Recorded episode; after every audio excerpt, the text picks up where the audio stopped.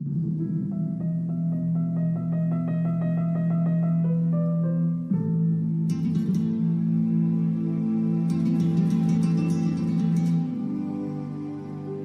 家好，这里是荔枝 FM 七九九二九看电影听音乐，我还是 DJ 如脸。大家可以通过荔枝 APP 收听我的节目，苹果手机也可以在自带的播客搜索“看电影听音乐”找到我。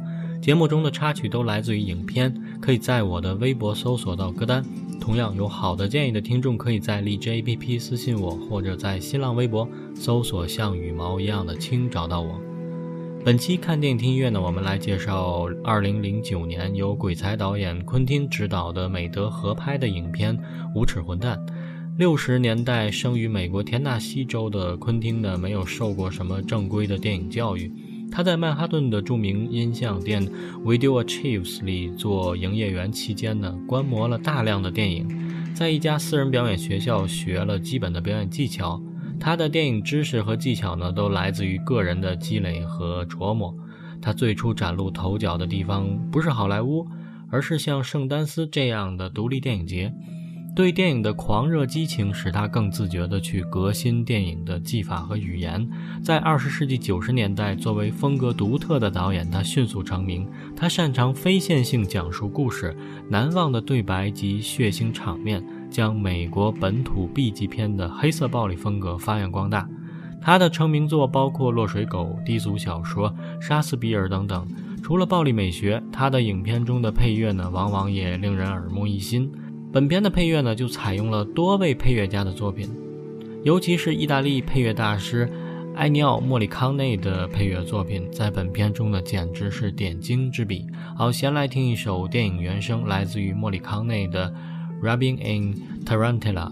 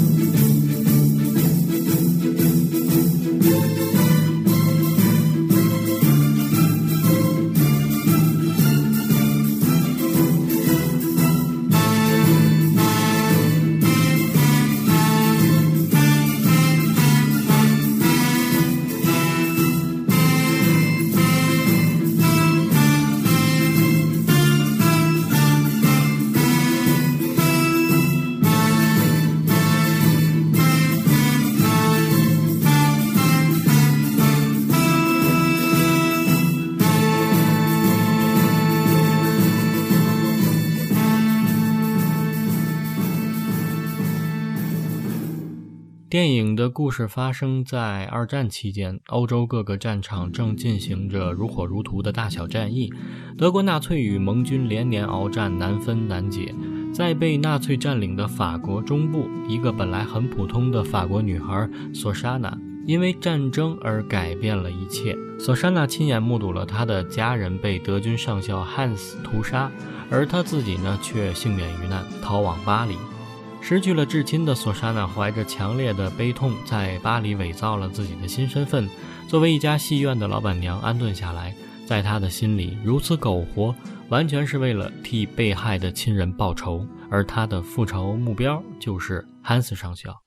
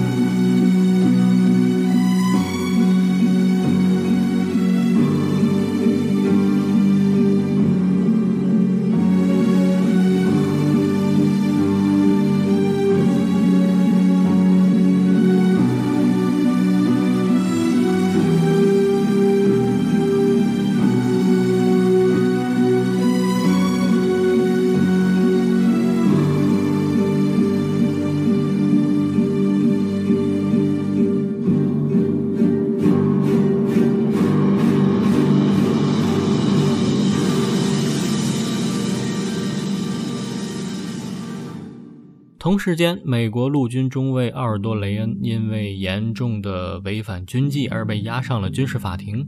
本来以为自己彻底玩完的他呢，却被上级告知，如果戴罪立功，则可以把他过去干的坏事一笔勾销。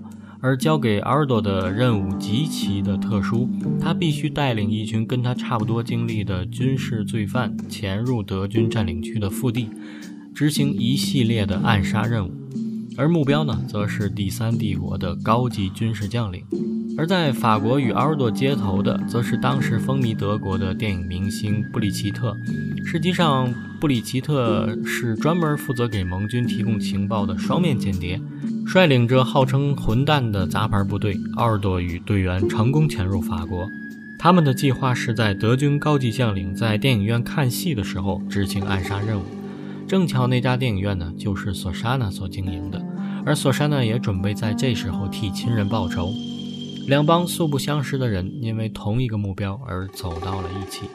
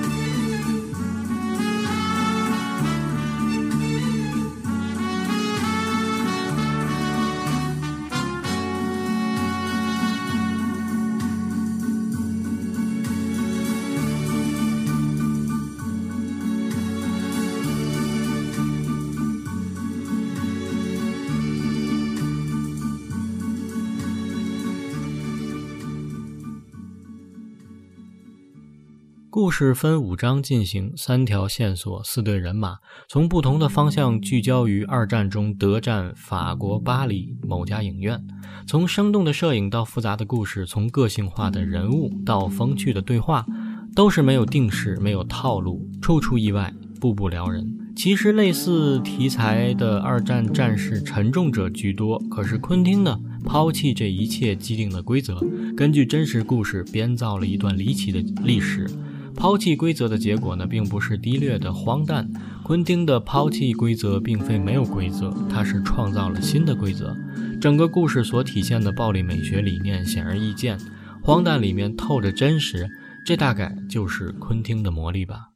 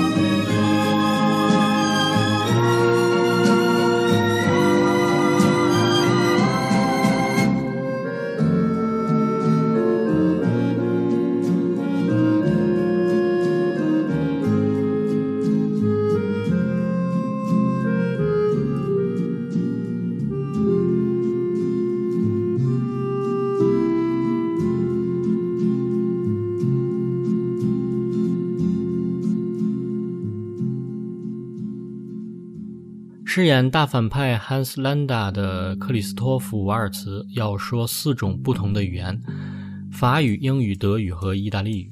凭借过人的语言天赋，还有非典型的神经质，瓦尔茨拿下了当年的奥斯卡最佳男配和金球奖最佳男配。从猎杀犹太人那华丽森冷的残酷，转变成双面间谍时极尽狡诈贪婪的嘴脸，再到最后身陷敌营如蝼蚁般的挣扎慌乱。克里斯托弗·瓦尔茨在《无耻混蛋》中展现的演技堪称完美，尤其是影片开始十分钟那一幕，他如何从屋主的口里一点一点地套出话，又如何指使手下向藏在屋子地板下的人开枪，那些细节被他展现得活灵活现。众多影迷甚至认为他的锋芒盖过了片中的主角布拉德·皮特。后来呢？他又与昆汀继续合作了电影《被解救的江哥》，同样非常出色。